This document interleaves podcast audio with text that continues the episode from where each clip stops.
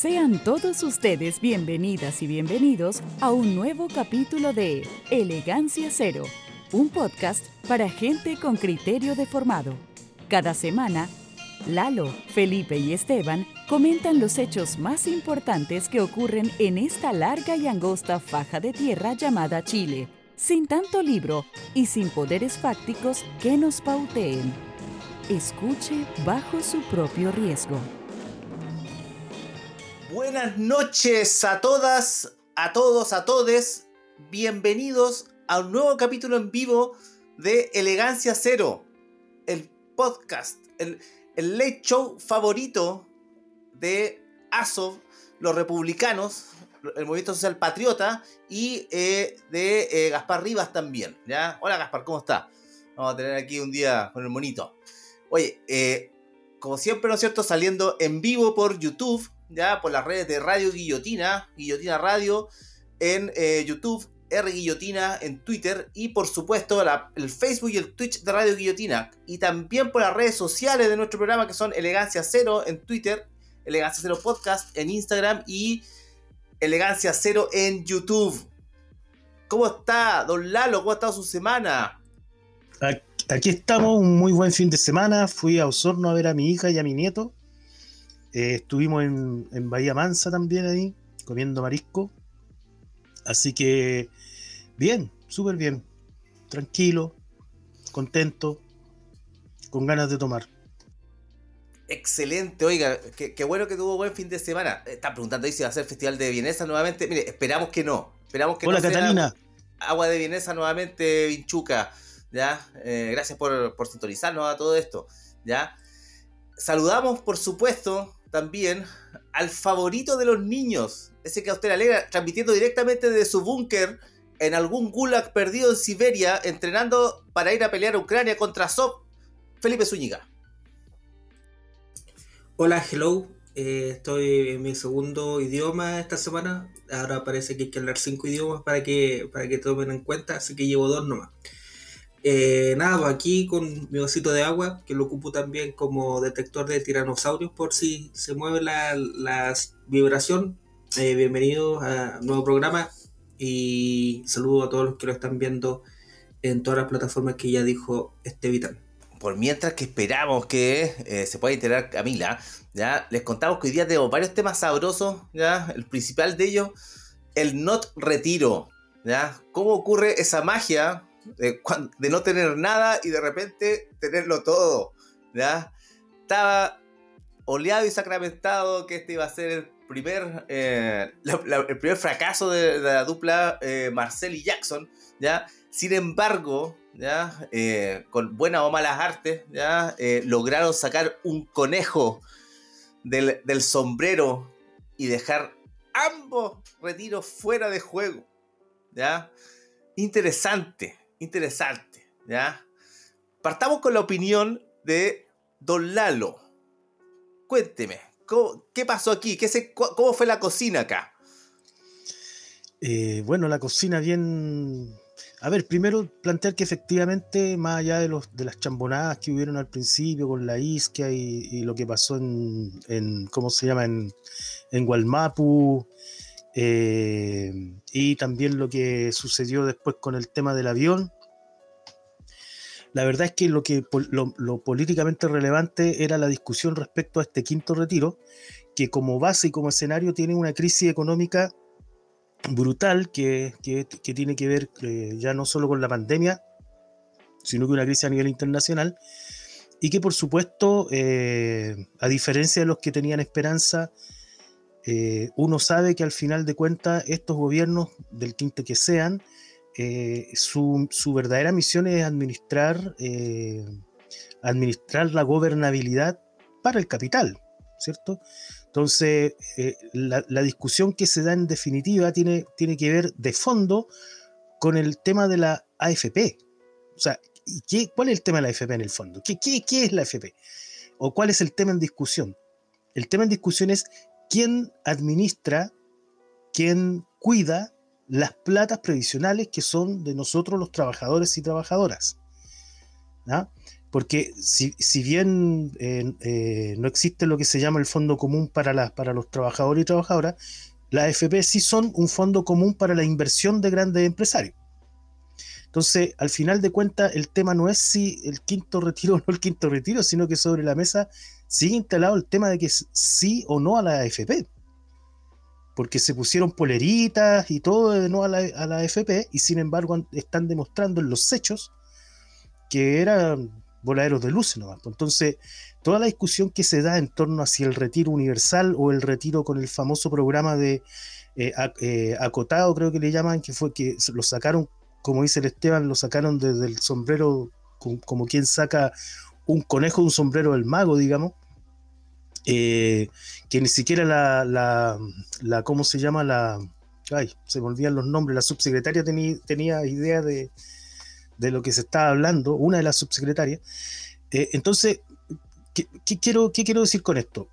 Eh, el hecho que esté este famoso Marcel, que no, que todos sabemos que viene, viene de, la, de, la élite económica, digamos, de los administradores económicos, parte del Banco Central, digamos, eh, evidentemente que cuando, cuando a él lo ponen como ministro de Hacienda, uno ya más o menos sabe para dónde va este tema. Entonces, lo que tenemos en definitiva es un pueblo que se esperanzó, le dio un triunfo en segunda vuelta cuando había perdido en primera vuelta, y ese mismo pueblo que hoy día está eh, con necesidades acuciantes, eh, eh, no, obviamente no va a entender que se proteja, se siga protegiendo a las AFPs y se siga protegiendo ese, ese fondo común que tienen los empresarios, que en este, en este caso son las, son las AFP. Entonces, eh, toda la discusión que se dio en el Parlamento, esta votación que sumó a los PC, a los UDI, a los republicanos, al, Frente Amplio, eh, bueno, son también señales de fondo de que eh, esta es una clase política, sigue siendo la misma clase política. Cambiarán de rostro, serán más jóvenes, tendremos el presidente más joven del mundo, del planeta, del universo. Se, se vayan más seguido claro, siguen, sigue siendo, de fondo sigue siendo lo mismo. Y yo, mira, hay mucha gente que, está con el tema que este, solamente, llevan, llevan solamente un mes, y yo insisto en una cuestión que le vengo diciendo hace varios programas atrás, que no se trata de creer o de esperar, sino que se trata de saber, de conocer. Aquí el tema del conocimiento es central. Y si uno lee la información, la historia, si uno eh, analiza esos datos, uno ya más o menos sabe para dónde va esto. Entonces, eh, que se dejen de joder la pita con que hay que darle tiempo, porque no, no, ya, ya, ya mostraron la cara. No están para este lado, para el lado del pueblo. Eso. Oiga, pero aquí el, uh, hubo alguien que, salió a opinar, que vamos a decir, ¿ah? pero ustedes saben, el, que tiene escondido atrás de la cocina, en el, en el sótano. Don Felipe, empate o no empate, se vendrán más, eh, se vendrán cositas, dijo Pamela Giles. Yo creo que mantengo la, hipótesis de que Marvel, Juego de Tronos y Harry Potter le arruinaron el cerebro a la gente. Eh, lo de ayer no era un, partido de, fútbol, ni mucho menos. Y, para hablar en, términos de ganadores y emprendedores, eh, siguiendo con esa, lógica, yo creo que ¿quién perdió menos? Yo creo que ese es el, cuadro. No creo que haya alguien ganado, porque no, había, no había que, mucho que ganar en términos de, un gobierno que está, eh, como dijiste la semana pasada, en rodaje. Eh, yo creo que mostraron la hilacha rápidamente, como, como iban a, a, negociar la fuerza que tenían, la disciplina dentro de la misma coalición y esa cuestión duró menos que un, un en un canasto, un peor en un canasto. En términos de, de, quién perdió menos, yo creo que los que en este caso habían distintos actores que estaban en este tema, que era el gobierno, que era la, la, gente que estaba, los diputados que estaban por el quinto retiro, estaban los que estaban en contra del retiro por diversos motivos, está la FP y está la gente, que estaba, es como el último en la voz de, esta cadena de, de equivocaciones o, de fracaso. Y La discusión ayer fue, fue patética. Eh, cómo se van cayendo las caretas rápidamente de alguien como Carmen Hertz, que vota igual que Diego Chalper. Entonces, como dice Lalo, es la misma clase política, la misma casta, como, como diría Salazar, y, y como que la hipocresía y la falta de, de honestidad y la falta de una línea política eh, va a, ir para peor, yo creo, porque ya hoy día ya se presentó el, sexto retiro, la, sexta propuesta de retiro y qué, qué, conejo se va a sacar el gobierno en esta oportunidad para, para, para pararlo. Y en términos de, de conejo, ¿cómo de miserable estará la situación que ni siquiera ofrecieron un bono de 200 lucas? Como lo hizo Piñera para parar uno de los retiros, que al final igual al perdió, perdió la votación, pero igual sacó las, las 200 lucas. ¿Qué tan miserable tienes que hacer para comprarte desfavorablemente con Piñera? ¿Qué eh, penca tiene que ser tu postura para que René Lincoln tenga mayor altura moral de lo que tú estés planteando? Eh, insisto, este gobierno no está en, está en rodaje, es lo que hay, y nos vamos a tener que ir lamentablemente acostumbrando de que no hay conducción política, sino eh, rejuntar los pedazos que quedan de, de como se te cae un vidrio y tratar de juntarlo nuevamente un ejercicio absolutamente absurdo y estúpido, pero en, en ese escenario estamos y las cosas van a ir para peor y una, algo que, me llamó bastante la atención es como la defensa cerrada que hicieron. Ayer vi un rato el CNN, que weón es más, más cocha a su madre, diciendo. Qué manera de perder el tiempo, ¿ah?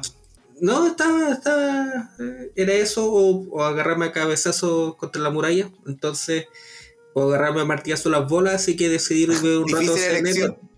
decidir ver un rato CNN, eh, CNN. Y el tipo ese que tienen de, de economía que ni siquiera sé cómo se llaman ni de dónde los sacan esta gente, eh, alegándole a... Nicolás Paut.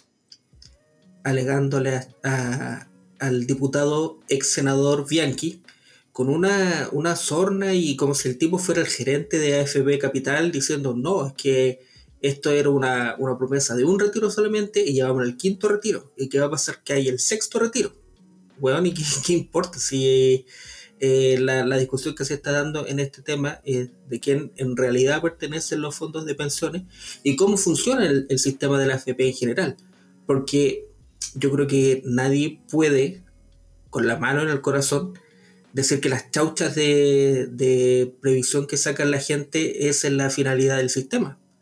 La gente está perdiendo mucha más plata por la especulación, no la especulación, sino por las inversiones que hacen eh, que lo que podrían sacar directamente si les pasan un 10%. Yo, para mi primer y único retiro, hice el, seguimiento del mes 1, o sea, perdón, del día 1, cuando empezó la discusión, hasta cuando pude sacar mis chauchas, y perdí como 400 lucas. Y, y, era un, un, fondo así súper miserable. Y la gente dice, no, yo pierdo 3 millones en un día, entonces Sí, yo conocí un, un, compadre que perdió 13 millones en una pasada.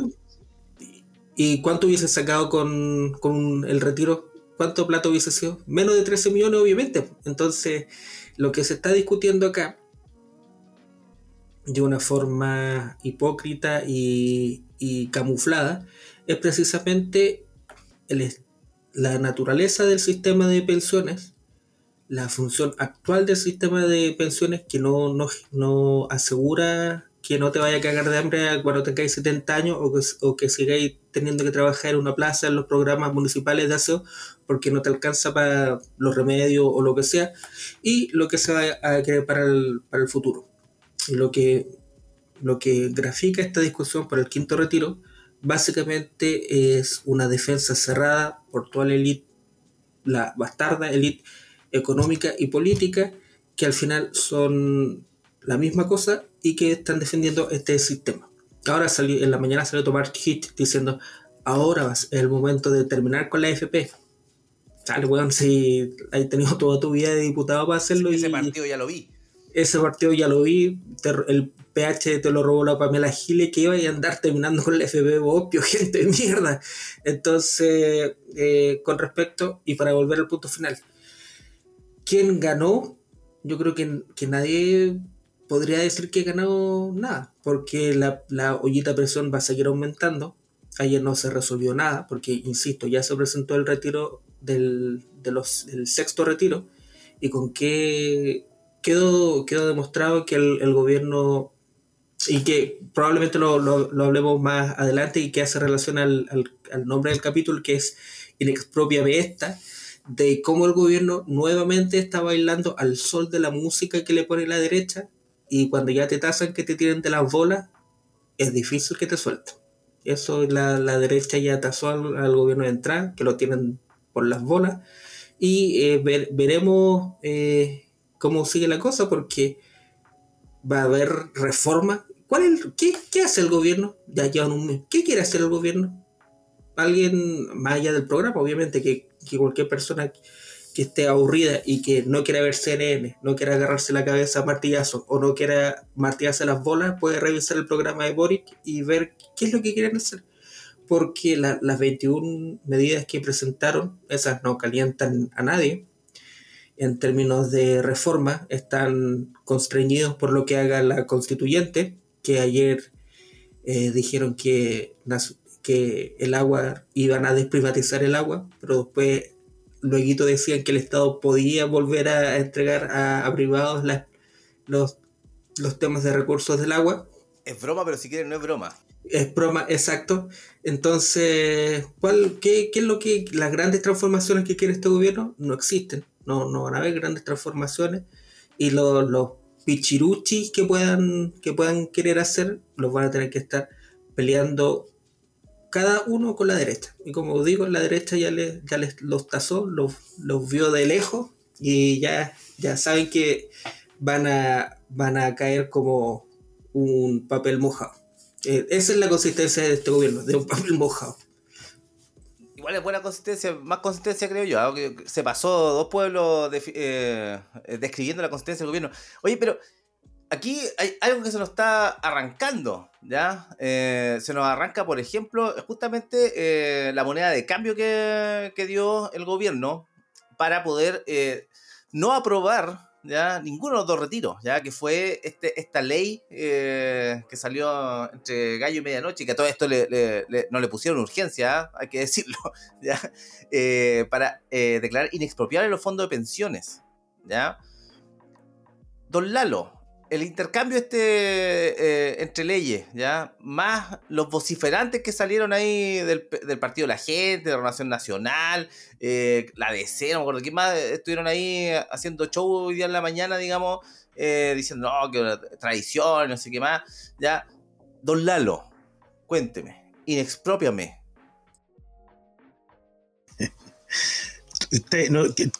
¿Cuál es el, tema de la, de la inexpropiabilidad de los fondos? ¿Ese? ¿Se, sostiene o no sostiene esa ley? Porque, o sea, yo lo, para variar otro simbolismo, porque, o sea, hay que aprobarla todavía. Y además de aprobarla, veremos si se sostiene, porque así como, así como se aprueba, se puede revocar, me imagino. Es que la web de, la, inexpropiabilidad yo fue porque perdieron la, discusión parlamentaria y como lo entraron a través de, trabajo, de la Comisión de Trabajo, al rechazársela por un año no van a volver a presentar la, propuesta de inexpropiabilidad. Así que duró menos que un, que un petardo eh, en la calle. Oye, pero eso tiene que ver porque fue en la comisión que la bajaron, o sea, no le pusieron urgencia. En la comisión de la Cámara de Diputados. No, pues entró por trabajo, hubo la discusión de trabajo que sí, no tuvo, no tuvo la urgencia. Pero al, ser un proyecto de ley simple, que no tenía ninguna, no era una modificación constitucional ni nada, el tema al quedar rechazado se archiva por un año. Eso fue lo que pasó. Pero, eh, si era una reforma constitucional. estamos, estamos hablando de lo mismo, a lo mejor estamos hablando de cosas. No, sí, sí, sí, sí. Pero de la forma que entró. Ah, sí. O sea, yo creo que era un voladero de luz, la dura. O sea, yo me, estaba acordando de las famosas garantías que tuvo que dar Allende para asumir el gobierno, que le, una lista de garantías al, a la democracia cristiana, que, todas estas cuestiones tienen que ver con el ganar tiempo. O sea, aquí lo, que se nos pasa, sobre todo para los, para los, para los flojitos de mente que andan diciendo que uno le hace el juego a la derecha, eh, esto, todas estas cuestiones que se están, eh, estas salidas que, en las que salió Jackson eh, prometiendo este, justamente este tema de la inexpropiabilidad de los fondos, como si los fondos fueran nuestros, eh, le da tiempo a, lo que ellos mismos se supone que están, se supone, porque en realidad no es así, están tratando de que no haya fascismo, que no haya derecha, bueno, le están dando tiempo y están generando eh, un escenario en donde van a surgir nuevamente, ya, ya empezaron a resurgir liderazgos de nuevo, como la, la Pamela Giles, el Jadwe 2.0 versión oposición, eh, y, por, y por ahí por la derecha también van a salir más. Entonces, a mí me parece que, que todas estas cuestiones terminan siendo de verdad voladeros de luces que no la, inexpropiabilidad de los fondos, weón. Si cuándo han sido nuestros los fondos, weón. Costó, weón, una, una, revuelta que soltaran apenas tres retiros. Y se supone que son nuestros. Y cuando, cuando, cuando se supone que es nuestro, que es de propiedad mía, se supone que yo tendría que. Eh, eh, tendría, digamos, la potestad de decidir qué hago con esa plata.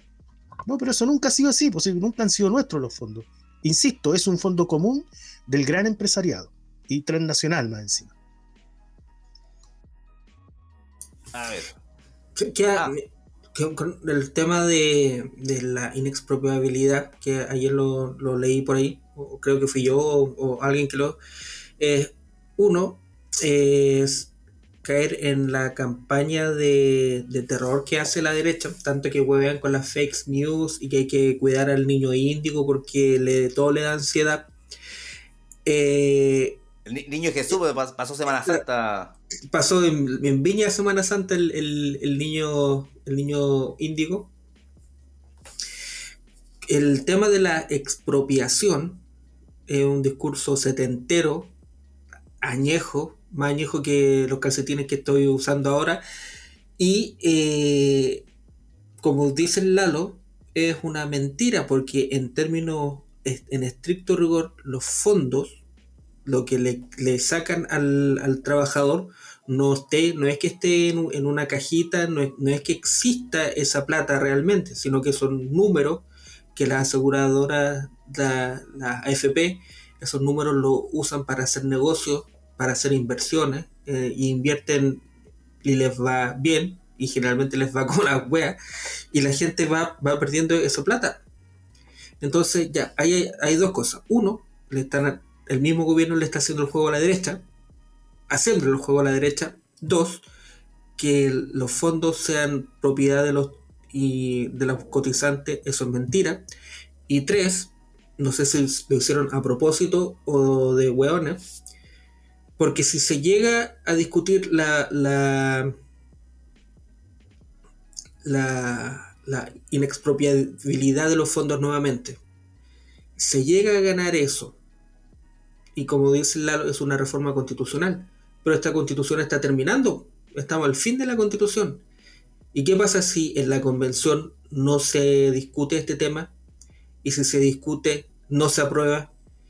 Y si, y si no se aprueba, no queda como un de lo que viene, le están dando argumentos a mantener a esta a la constitución, le están dando argumentos al rechazo, porque esta constitución, si se aprueba lo que están planteando estos cerebritos, a la gente común y corriente que le están mintiendo que le van a chorear los fondos, el Estado, obviamente van a votar rechazo porque esta cuestión lo va a proteger.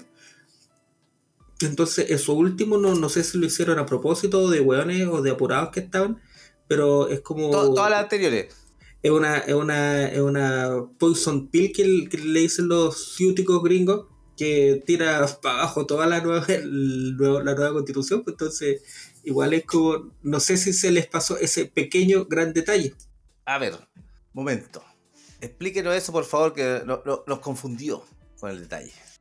La constitución actual tiene fecha de, de término, se supone, el 4 de septiembre, que se va se vota el plebiscito de... ¿La de Pinocho o la de Lago? La, la del 80, sí, esa, eso es mentira. Si se llega a aprobar alguna forma de inexpropiabilidad de los fondos por reforma constitucional a esta constitución y no se discute en la Asamblea Constituyente, esta constitución que está actual, para la, derecha que está haciendo la campaña del terror sobre la expropiación de los fondos de, de los cotizantes, les sirve. Porque pueden hacer, mira, mantengamos esta constitución, porque lo que están discutiendo los hueones que están encerrados ahí adentro no te va a dar esta protección que sí te vamos a dar nosotros. Interesante lo que acaba de decir, no había pensado en eso, tiene razón. O sea, de hecho, eso es lo que estaban, e, esa era una de las justificaciones que estaban dando, que estaba dando el gobierno eh, respecto a este tema de la inexpropiabilidad, que, que, en el fondo era defender la salida de la famosa nueva constitución. Ya, no me gusta ni nombrarla. Y si, y si se discute la nueva, en la nueva constituyente, ¿bajo qué mecanismo? Porque la nueva constituyente, ellos, las iniciativas que están, tendrían que volver a comisiones, porque es toda una paja legislativa que ellos mismos, una masturbación legislativa que ellos mismos se están dando. ¿Cómo lo discutirían en, el, en, la nueva, en la nueva constitución? ¿Bajo qué mecanismo? ¿En qué comisión? Después, ¿en qué pleno? ¿Pasan los dos tercios? Y si pasan los dos tercios, vuelve como al borrador, entonces es un tete que se metieron que no, insisto, si no lo pensaron, son muy hueones, y si, si lo pensaron, están a favor de la constitución, que se mantenga la constitución actual, pues, desde el Frente Amplio al Partido Comunista y Republicano, estarían todos los que votaron a favor de la inexpropiabilidad de los fondos, de que se mantenga la nueva constitución. No creo que lo hayan pensado de esa forma o es muy bueno lo que estoy diciendo, una, una interpretación muy, muy conspiranoica. No, sí hay que ver lo que están diciendo. Si eso es lo que, lo, que, lo que plantearon con la inexpropiabilidad de los fondos en esta constitución y, y como reforma constitucional. Sí, ¿qué pasa? Porque recordemos que le quitaron la urgencia, así que no, no, no va a estar discusión antes de que eh, termine eh, este periodo. Aunque puede servir, ¿no es cierto?, eh, de de cómo se llama, de combustible al rechazo. Oiga, pero ya que estamos hablando de la constituyente, pasemos a la constituyente, pues esta semana se aprobaron varias cosas, entre ellos, ¿no es cierto?, eh, la inapropiabilidad del agua. ¿ya? Así que ya sabemos ya que vamos a tener que hacer eh, las piscolas eh, sin hielo, desde ahora, según algunos ilustres diputados, ¿ya? O sea, constituyente, disculpen, ¿ya? No, va a haber galletas de agua tampoco, ¿ya? Ni helado, ni cubo, olvídese de eso, ¿ya? Así que, nada, Así, así estamos, po. Opiniones sobre la semana constituyente, don Lalo. Especialmente el agua. Eh, sí, o sea, bueno, el, tema del agua es un tema que merece mucho más que la paja de discutirla en una convención constitucional y no, y no en una asamblea constituyente, que sería que es una diferencia que hemos venido marcando en todos los programas. Eh, bueno, está el tema, de, bueno, la crisis económica grande mundial que hoy día tenemos, eh, eh, uno, de sus ejes tiene que ver también con el tema del medio ambiente. Y por supuesto que dentro de eso, que implica todo el tema de la, de la, alimentación, o sea, la soberanía alimentaria, que, lamentablemente no existe si uno lo, mira en términos de, del, digamos, del manejo económico, un elemento de eso es el agua. Y, el agua es, eh, es, un, es un recurso utilizado por el capitalismo extractivista. Y en Chile, las forestales, las mineras, son las que utilizan la mayor cantidad de agua. Y, el, agua del consumo, si uno lo ve, el otro día les mostraba yo una, una, estadística que me mandó la señora informada, que sigue, nos sigue ahí mandando información, eh, sigue ahí, sigue ahí. Sigue ahí, en la sombra. Tras bambalinas. Tras bambalinas. Eh, eh, ahí salía el consumo humano, o sea, el consumo de la población, o sea, el consumo de la mayoría, el consumo importante en términos de, la vida cotidiana, es una cifra insignificante al lado del, flujo de agua que requiere la economía extractivista eh, y sin embargo tenemos a pelotudos como los regos planteando un plan de ahorro de agua que, implica que van a haber cortes de agua y todo eso. Entonces, a mí me parece que la, eh, cuando se habla del agua, a, eh, mí, a ver, para ser honesto, todo lo que, se, todo lo que sea eh, la famosa convención constituyente, para mí tiene la, la, lógica que lo hemos venido planteando desde el principio, que eso que se debió haber discutido al calor de la calle, al calor de las asambleas que se, que se dieron en todos lados. O sea, no estamos hablando de, no estamos hablando de una protesta con barricadas solamente, sino que estamos hablando de que ese proceso de, revuelta generó asambleas por todos lados. esa fuerza era la que debía generar un, proceso que se fue dando, digamos, ese proceso de discusión y que, y que estos hueones la sacaron de la calle y la encerraron en estas cuatro paredes con varias limitaciones. Entonces, a mí, ahí, es, por ejemplo, el tema del agua es una cuestión estratégica. Eh, a mí, me, por lo menos mi visión es que más allá de lo que pongan en el papel, porque es un papel, o sea, el, poder, si quiere, respeta el papel, de hecho, nunca lo respetan. Eh, me parece que, es, brígido, no sé qué palabra decir. Yo llamaría a que el tema del agua hay que discutirlo en términos de lo que significa realmente, que es la pelea por la soberanía de un recurso que es vital. Y las, peleas por la soberanía de los recursos vitales no se dan a través de papeles. Eso.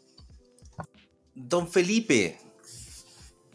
Con, el tema del agua y hoy día con el tema de, vivienda, también que se aprobó el, derecho a la persona a tener una vivienda, eh, la, pregunta que yo me hago es cómo eso se materializa a través de, a través de qué mecanismo, de proyectos de ley, que deban discutirse en el Congreso a través de, de plebiscitos eh, sobre materia específica, porque en, términos de, los temas propiamente tal, eh, es irrelevante al final del día si no tenéis el mecanismo para operacionalizarlo. Perfectamente mañana pueden eh, decir que, no sé, por alguna imbecilidad como la nacionalización del sol, por ejemplo para mí tiene el mismo nivel de, seriedad que se, que se en, la, en una constitución que ya está sobrecargada, le sigan poniendo más derechos y más derechos y más derechos y todos van a tener agua.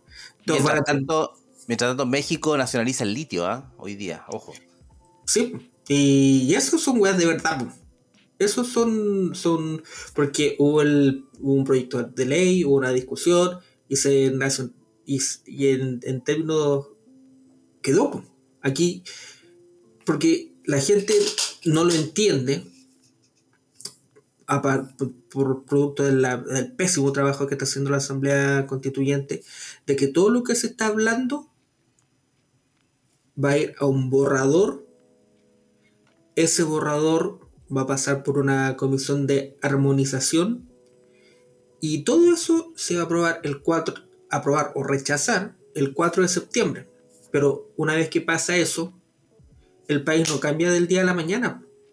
El 5 de, septiembre, si se aprueba el, borrador que están, están, preparando esta gente, los, los señores paltas van a dejar de explotar el agua de las paltas. Los señores que Lalo tiene mucho más conocimiento del tema van a dejar de parar los, los, las, que, las quitas de casa a la gente que no las pueda pagar. Oye, mira, justamente Felipe, para conectar con lo que tú estás diciendo, hay alguien que puso acá algo y me parece que es tremendamente importante, justo a partir de lo que tú estás diciendo, déjame encontrarlo. Mira, dice Andrés Prieto, en la constitución española existe el derecho a la vivienda digna y hay más desahucios que en el gobierno del PP. ¿Se entiende lo que queremos decir? Sí, y, la, y la fórmula que aprobaron igual es, eh, iba ocupar una, una, palabra que yo mismo me, censuré para que no, no, me, no me funaran. Eh, eh, es tramposa, porque el, el, derecho a la vivienda, pero no a, la propiedad de la vivienda. Entonces también no, no regula la usura extrema que existe en estos momentos para arrendar una casa, una pieza, o, no, aborda el tema de las personas en situación calle, no, aborda todo. Entonces, y, igual como que me da lata ser tan gruñón y ser tan eh, cínico y me, gustaría... tener nosotros no. Me gustaría tener un, poquito más de, de... Puta, no sé Porque claro, tú vais, pillando todas estas trampitas, como dijo lo de la constitución española, como sale lo del el derecho del agua, que si bien ya el agua no es privada, pero el Estado va a tener potestad de entregarles a privados derechos del agua. Entonces es una vuelta culiada estúpida para llegar donde mismo. Eh, yo creo que eso, eh, hay un. Hay un. Hay un. Y a medida que pasa la, la constituyente, yo creo que hay dos problemas, tres problemas que son fatales. Uno, que están muy ponicornios para sus cosas y están prometiendo el oro y el sol. Dos, que en términos de, la, del trabajo eh, pésimo que han hecho, que no es solamente comunicacional, sino que es tema de cómo mantener partes del, ordenamiento actual, darle una maquilla y que salga igual. Y tres, que este gobierno es sumamente débil para defender el, el, proceso que ya, ya está en su última, en última etapa ya. Hablamos del proceso constituyente como que le quedaba muy, mucho tiempo. menos de un mes. Menos de un mes les queda. Y el, el, el, mamotreto que están presentando va a ser gigante. Va, va a mezclar derechos con, con formas de organización del Estado. Y, yo les decía, la otra vez, y, repito nuevamente, vean la constitución de Estados Unidos. Antes de que les caiga la bomba termobárica, en los, dos, los dos primeros artículos, ¿cómo nos organizamos? La Cámara de, Baja y, la Cámara de, Senadores gringa. ¿Cómo nos organizamos? Y, esto habla de que Chile va a ser un, país plurinacional. Ya, con el conflicto con la Araucanía, cómo eso, cómo eso se empata, que también lo conversamos la otra, la otra semana. Entonces, como para terminar, lo que dice el Esteban, ¿qué, qué opinamos? O, o qué opino de que con el tema del agua. Opino que es impracticable, como todo lo que está discutiendo esta, esta constitución, porque cómo se lleva a la práctica. Porque, insisto, llega a ganar el plebiscito el, 5, el 4 de septiembre, el 5 de septiembre Chile no va a cambiar por arte de magia. ¿Cuál es la, conversación política que viene en esa etapa? ¿Va a ser en la Cámara de Diputados? ¿Va a ser en el Senado? ¿Que el Senado se va a resistir a desaparecer y se va a transformar en un actor político, económico, importantísimo para torpedear el proceso constituyente? Ayer vi la, discusión del, quinto retiro.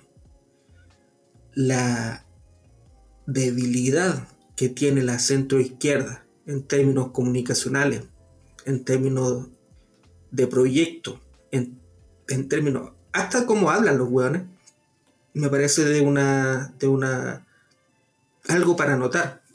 Ayer vi cómo hablaba Chalper, hablé a, como hablaba la Camila Flores, y se nota que los tipos están haciendo un trabajo comunicacional importante para apropiarse de todos los, los de apropiarse de todos los temas trascendentales en términos de la ansiedad económica de las personas y se lo están tirando encima como pero si tú el, estabas a favor del cuarto retiro, ¿cómo podías estar en contra del quinto retiro? y con la que yo quedé más asombrado fue con esta, esta eh, este personaje que es la Gloria Navellán, que es una... Querido, personaje aquí en la Araucanía, ¿eh? que decirlo. Que, es una persona que se está preparando para el 15, ah, para el 5 de septiembre. La derecha se está preparando para el 5 de septiembre y no tengo ninguna duda que van a bloquear absolutamente todo pero todo lo que, lo que signifique la pérdida de su de su estatus, de su de sus riquezas. De ahí la gente de a pie, ¿qué es lo que va a hacer? ¿Qué van a estos personajes como estos Gonzalo Winter, esta mina que ayer, habló, eh, meó sobre la, la tumba de Carlos Lorca, ni siquiera me acuerdo cómo se llama esa gente va a salir. esa gente va a salir a la calle, esa gente va a decir a la, a la gente que le volaron los ojos y que llevan dos años diciéndole que se vuelvan a la calle, que salgan a defender el proceso, que salgan a defender las transformaciones. A mí me da mucha rabia cuando hay, hay personajes que dicen, no, es que hay olor a estallido, hay olor a estallido a 2.0. Sale vos, pues, sale vos primero y yo voy, voy a ir atrásito tuyo llevándote las de abajo. Pero eso de nuevamente tirar a la gente al choque con las violaciones absolutas de derechos humanos impunes que hubieron durante el gobierno de Piñera me parece de una irresponsabilidad eh, puta gigante, gigante, gigante, gigante. No podían, no podía estar con un pie tratando de mantener la institucionalidad y al mismo tiempo cuando te va mal en términos, cuando perdís la, la, disputa política, sacar a la gente a la calle. Así que cuando alguien les diga estallido todo, mándenlo a la concha de su madre porque hay gente que perdió ojo y gente que perdió la vida por esto. Y también, al mismo tiempo, critico absolutamente a los estos fascinerosos que ocupan esos mismos muertos para darle legitimidad, legitimidad al proceso de mierda que, que, están llevando en términos constituyentes. Porque la gente no perdió los ojos para que Atria eh, nos pusiera hilos de 25, 25 tweets tratándonos a todos de unos rotos culiados porque no le aprobamos. imbéciles. no le aprobamos sus dos tercios. La gente no perdió los ojos por eso. Entonces yo creo que el tema es, es bastante eh, eh, como peliagudo, por decirlo de alguna forma. Espinudo. Espinudo. Sí, exacto, es bastante espinudo el tema y insisto, el, y para terminar, ya, ¿cómo el tema del agua? ¿Eso cómo se va a, va a ser una discusión en la Cámara de Diputados con la doctora Cordero, con el Partido Republicano, con Johannes Kaiser? Luego están meando absolutamente fuera del texto. Yo me, estoy preparando para mear en polvo en el futuro, ¿ah? le, aviso de inmediato. Oye, que bueno que la caca me sale seca. Oye, hay, es que, que, sabes que la gente está muy participativa en el en el chat, entonces yo quería leer la Kenning eh, dice el subsidio habitacional es un derecho al que hay que postularse y que lo alcanza casi nadie. Lo mismo puede ser el derecho a vivienda. Esto es porque como derecho individual y no colectivo es vano. Muy interesante. Y había otro que era anterior y que me parece que tiene que ver con lo que estamos discutiendo. Dice, grandes empresas agrícolas han extraído agua con bocatomas ilegales y se han piteado el ciclo hídrico de ríos como el Petorca. Eh, un dato más nomás, justamente lo que estamos hablando, que más, más allá de lo que diga el papel, eh, en, la realidad concreta, no lo respetan, pues si nunca han respetado la web. Yo creo que cada vez va quedando más claro eh, que, a ver, yo creo que si, o sea, hay que, hay que salir a la calle, hay que salir. Lo que pasa es que salir para defender weas, no, obviamente no, pues, O sea, en, eso yo estoy de acuerdo contigo, Felipe. pero queda claro, queda, cada vez queda más claro que aquí el actor que falta, el actor que no está, es justamente el actor del 18 de octubre. Eh, y el actor que está, que es el del 15 de noviembre, que en este caso incluso, casi, casi como una agua simbólica, como presidente pusieron a Boric, eh, siendo que en realidad los que manejan esta weá es Marcel y, y Jackson. Entonces, aquí lo que está faltando es el protagonismo popular. Y, eso, es, eso no se da por, por una cuestión de, ¿cómo decirlo? No se va a dar porque sí, digamos. No, o sea, la, la, rabia y la situación de apriete económico que es peor a la del 2019 eh, va a generar de nuevo, o sea, porque la gente va a pasar lo mismo, o salí o te cagáis, o te morís, bueno, te cagáis de hambre. O sea, súmale crisis del agua, que te van a empezar a cortar el agua, que no hay, que no hay buenos trabajos, que están subiendo los precios. O sea, ¿qué queréis, weón? ¿Que confiemos en un papel? No, pues, weón. No, esta, esta weá así, weón, hay que salir. Y aparte que también, todo la discusión que están haciendo es que todo lo, el Estado es el garante de todos estos derechos. Pero al final del día hay que discutir qué es el Estado. Porque ahí, yo les pondría un, desafío a, los que están calentando el asiento, en la, que pongan que, que, que, que los derechos no sean garantizados por el Estado, sino que sean garantizados por la justicia. Exacto. Esa es la trampa, la otra trampa sofista que están haciendo porque el Estado es como Moya, es como Fuente Ovejuna, que ya el Estado garantiza el, derecho al agua. Ya, pero ¿qué en el Estado? ¿Dónde al una, un, campesino que le están robando el agua, dónde va a ir a los tribunales señor Estado, me están robando el agua? ¿Puede hacer, puede hacer algo? No, pues es otra trampa culiada que no están metiendo el, el dedo del ojo y creen que la están haciendo de oro y creen que nadie se está, que nadie se está dando cuenta de que la están haciendo. Entonces, que el Estado sea garante de derechos es lo mismo que no hay ningún garante de esos derechos. Porque todo eso debería judicializarse, ya. Y eso también pone el énfasis en la justicia chilena, que todos sabemos que es una justicia de clase. O sea, tú vendí estatuas, te dan clases de ética. Vendí CD, te quemas vivo en la cárcel de San Miguel.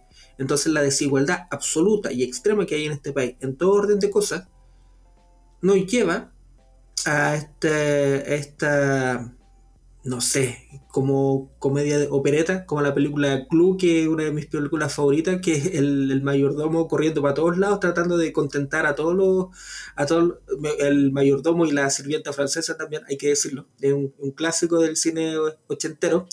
Entonces va constantemente corriendo a ver quién fue el asesino y al final se da cuenta que todos eran asesinos y al mismo tiempo ninguno era el asesino. Entonces esas trampas cuidado con lo que están haciendo. No es un problema comunicacional. no necesitáis 20 think tank para decir que la estáis cagando. Habla con cualquier persona, en el metro, en la calle, en, la micro, con tu misma familia, en la feria. Eh, y es que el que gane la prueba en el plebiscito de salida con el mismo 80-20, yo creo que no va a ser así. Eh, están jugando con márgenes muy muy, están creyendo que están muy holgados y la weá no es para nada así. Y, yo lo digo, puta, por dos conversaciones de una hora que he tenido en una feria, pero la desconexión absoluta, no tan solo con lo que están con, conversando en la constituyente, que esa huella es, es, sideral para la gente, es chino, sino la, la, la política actual que están que está viendo este país, eh, yo creo que seguimos en, el desorden eh, de los dos últimos años de Piñera, seguimos sin un gobierno, seguimos sin el Estado y el Estado se está desintegrando cada vez más, está teniendo cada vez menos sentido, excepto en el, en el cuadrado mínimo que el Estado que es la, organización que tiene un territorio, soberanía y población y que se preocupa de que no nos matemos los unos para los otros. Y el monopolio de la fuerza es lo único que está quedando del Estado. Yo ahí tengo una discrepancia con Felipe. Yo creo que uno de los rezos, de los mantras del neoliberalismo era menos Estado. Y resulta que el Estado hoy día es el que asume todo.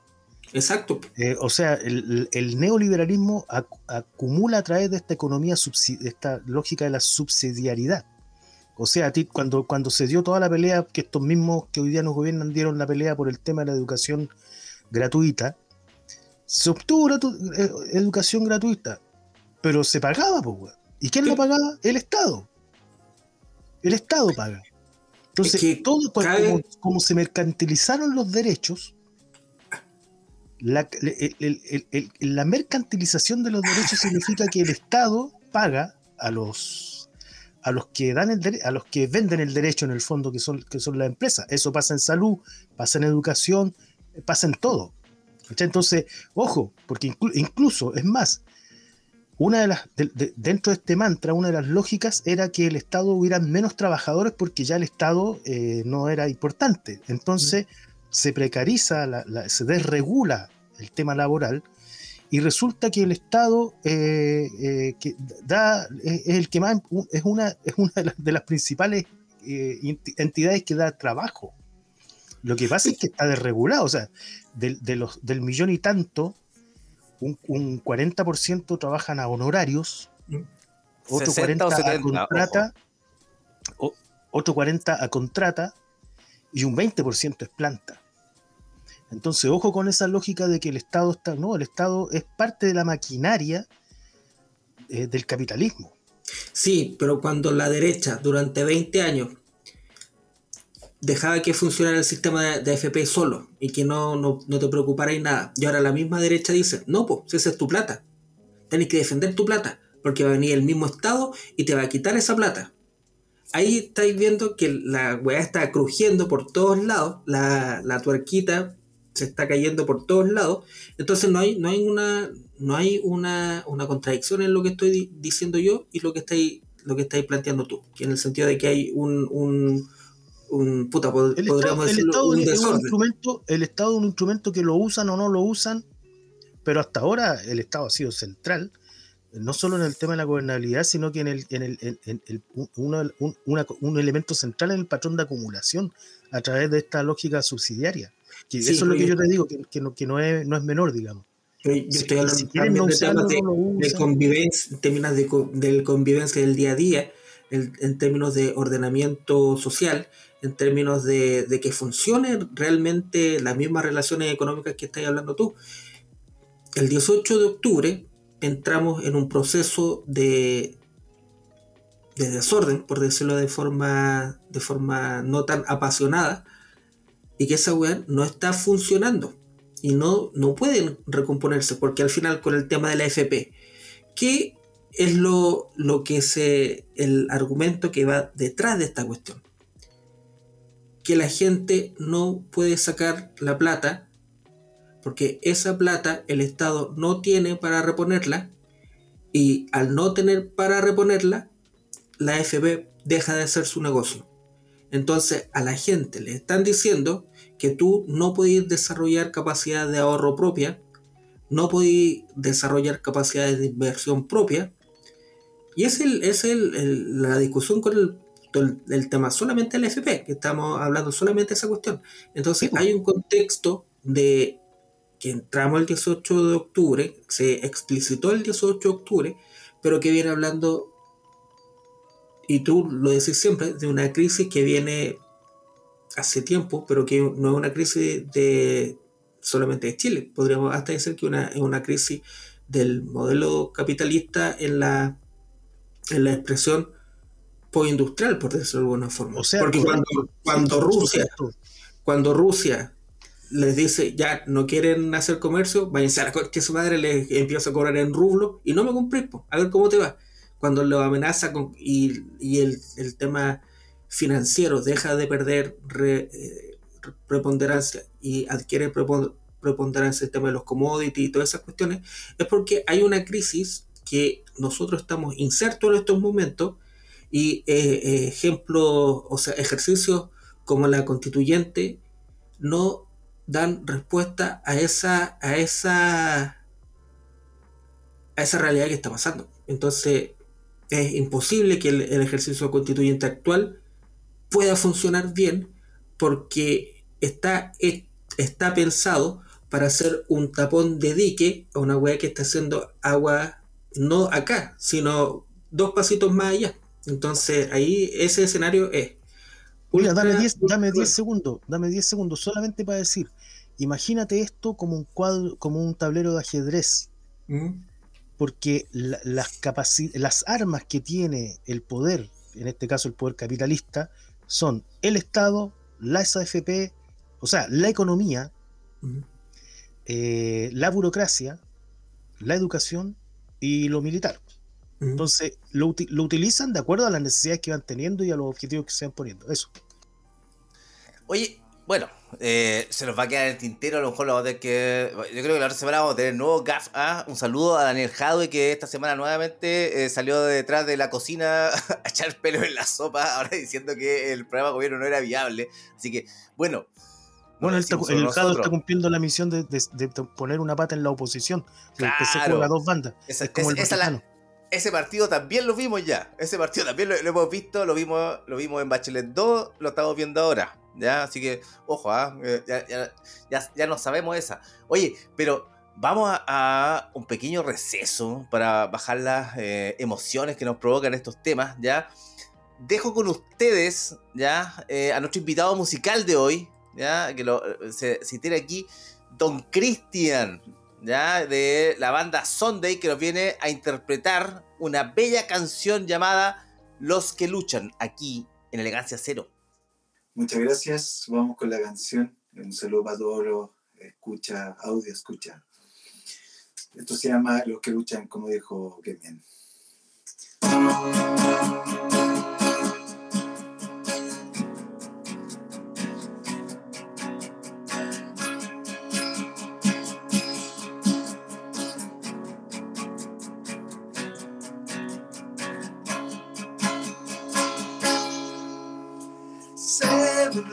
matter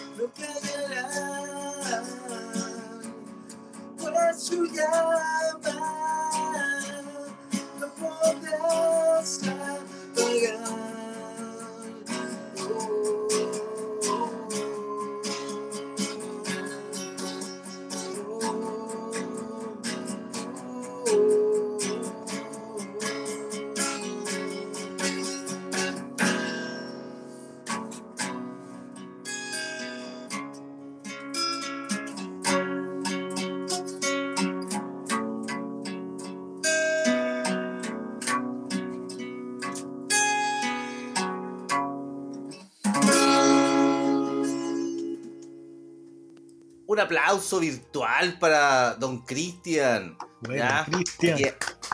Oye, yo no le he contado, pero eh, Cristian es, un gran amigo de la casa. ¿ya? Eh, ¿cuánto- ¿Cuántos años ya los conocemos, Cristian, nosotros? Eh, 97. Son, oh, que son años, por lo que está. 25 O sea, años ya. O sea, están viejos. ¡Oh! No, oiga, don Cristian tuvo un gran paso eh, por varias bandas, ojo, en Concepción eh, fundamentalmente, ¿ya? Tuvimos eh, Omega en los 90, ¿ya? En los 2000 tuvimos con punk, punk, punk, punk melódico, ¿ya? Y ahora tenemos este viraje eh, a, algo mucho más, no sé cómo llamarlo, porque indie quizás, don Cristian, su música, cuéntenos de, de- de qué va. Eh, bueno, la música en realidad es una fusión de varios estilos, pero el punk siempre está presente, no, no se olvida. Pero también tiene harta raíz eh, un poco folclórica cuando hicimos el disco. Y también harto del, claro, del indie rock y del rock británico. Tiene en realidad una mezcolanza de cosas. Usted es oriundo de la ciudad de Concepción, pero hoy día está radicado en otro lugar. ¿Dónde, dónde, ¿Desde dónde está usted creando estos maravillosos acordes? Bueno, actualmente estamos en la ciudad de Talca. Eh, bueno, siempre se extraña Concepción, la verdad. eh. Pero no, estamos acá, en Talquilla, Talquita, donde aparecieron los COVID, la- las variantes y todas esas cosas. ¿Qué, tal, ¿Qué tal la escena la escena musical en Talca? Porque yo la conozco algo nomás, pero para que nos cuente más o menos cómo se mueve la cosa por allá, porque en todas partes es diferente. Porque en Angol tenemos una cosa, en Concepción hay otra, Talca hay otra, me imagino, Santiago hay otra, para el norte hay más, no sé. Cuéntenos. Eh, bueno, la escena musical a cantar que está re buena, la verdad, en el aspecto de bandas y músicos. ¿En qué sentido? De que hay mucha variedad, digamos, de músicos muy buenos que se dedican, digamos, a, eh, o sea, a mí me llamó la atención porque vengo de Conce, donde también había muchas bandas muy buenas eh, y con mucha proyección, pero acá también hay muy buen material. Lo que falta, como siempre, quizás acá estamos un poquito menor que Concepción y Santiago en locales, digamos, para poder presentar la música, sobre todo cuando es con un contexto más underground, porque claro, hoy día, eh, digamos, son otros estilos los que llevan tendencia, entonces muchas veces faltan quizás ese, ese espacio para poder eh, tocar, así que se agradece también el espacio que me han dado ustedes para poder mostrar la música, así que gracias. Oye, aquí Radio Guillotina y aprovechando entonces el espacio, don Cristian, por favor, ¿dónde podemos encontrar la música de Sunday? ¿Dónde podemos encontrar todo esto para poder disfrutarlo con calma mientras uno está, por ejemplo, cocinando, como lo hacen con este podcast, ya eh, haciendo la comida, haciendo el aseo, ya yendo para la pega, no sé. Cuéntenos, ¿dónde está, dónde podemos encontrar a Sunday? Bueno, estamos en las principales, eh, ¿cómo, se dice? Eh, plataformas musicales como Spotify, está en Deezer, también estamos en YouTube, tenemos un par de videitos, un par de, también están los singles subidos a YouTube. Eh, así que ahí nos encuentran, pues, y también tenemos un Instagram que se llama Son de Música, por si quieren pasar ahí a saludar, a tirar, putear, lo que quieran. Sería siempre bienvenido eh, escuchar un feedback. Así que por ahí estamos haciendo ruido.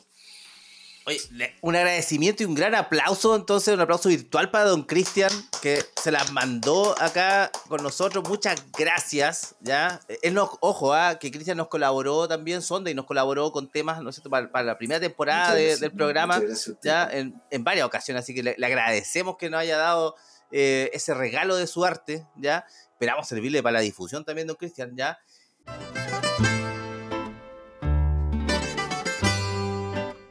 Y ahora pasamos, ¿no es cierto?, a nuestra sección favorita, ¿ya? El minuto confianza.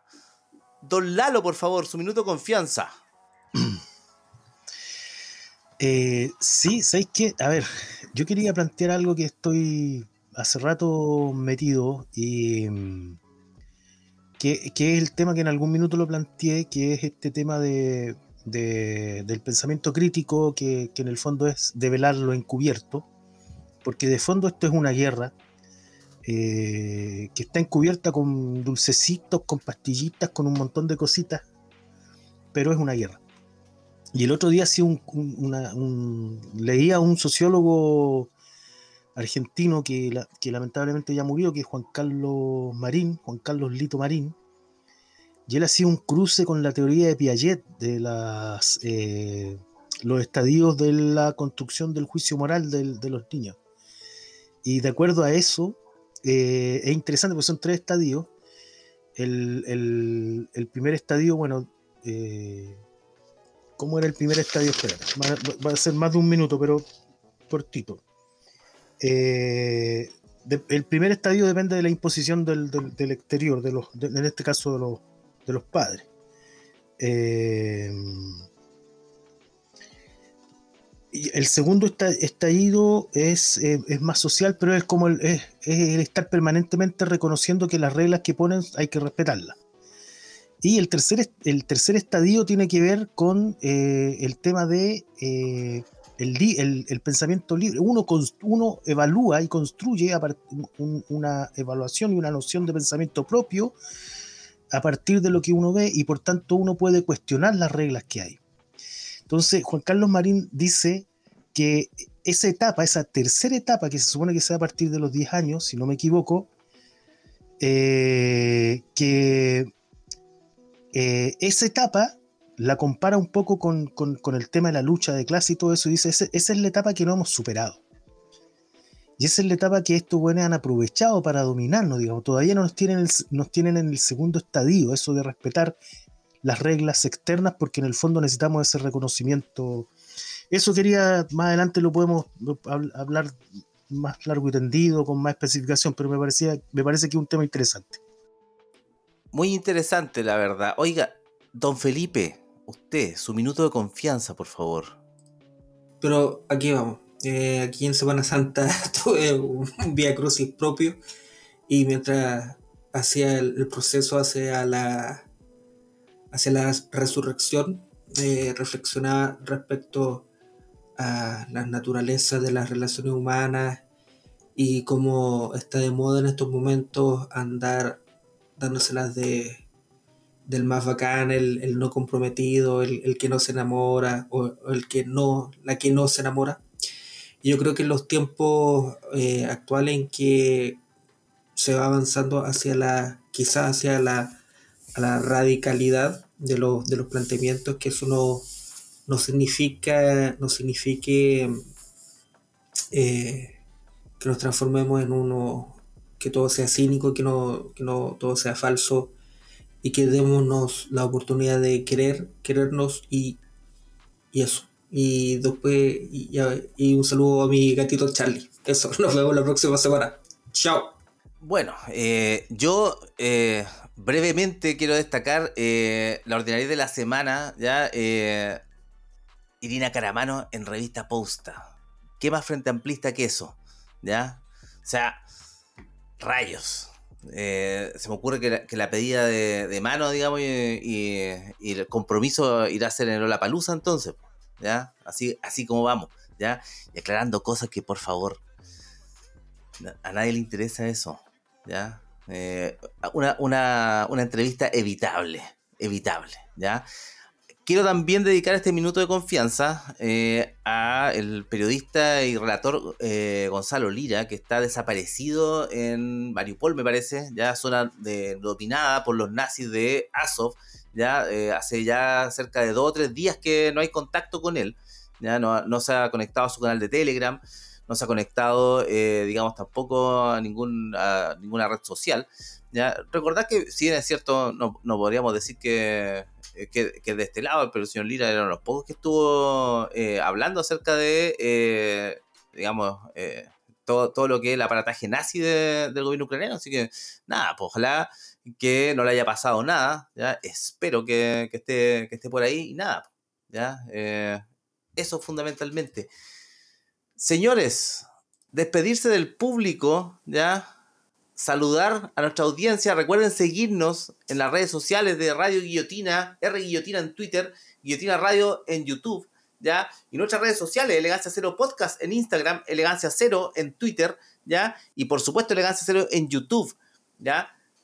Recuerde, recomiende el podcast. Si usted lo está siguiendo ahora, lo está viendo, dígale a otro más que se conecte. Vamos haciendo crecer este espacio. Recuerde que somos interactivos, así que podemos opinar aquí todo agradecimiento a toda la audiencia que hoy día se ha conectado a opinar, a entregar datos. Por ahí hubo una trivia de Diego también que estuvo buena. Así que nada, ya agradecido. Nos vemos la próxima semana. Cuídense mucho, ya, y nos vemos. chao, chao. Gracias a Radio Guillotina. Ah, sí, gracias a Radio Guillotina, por supuesto. Aquí estamos, ya. Nos vemos. Chao. Chao, chao. Chao, chao, chao, chao.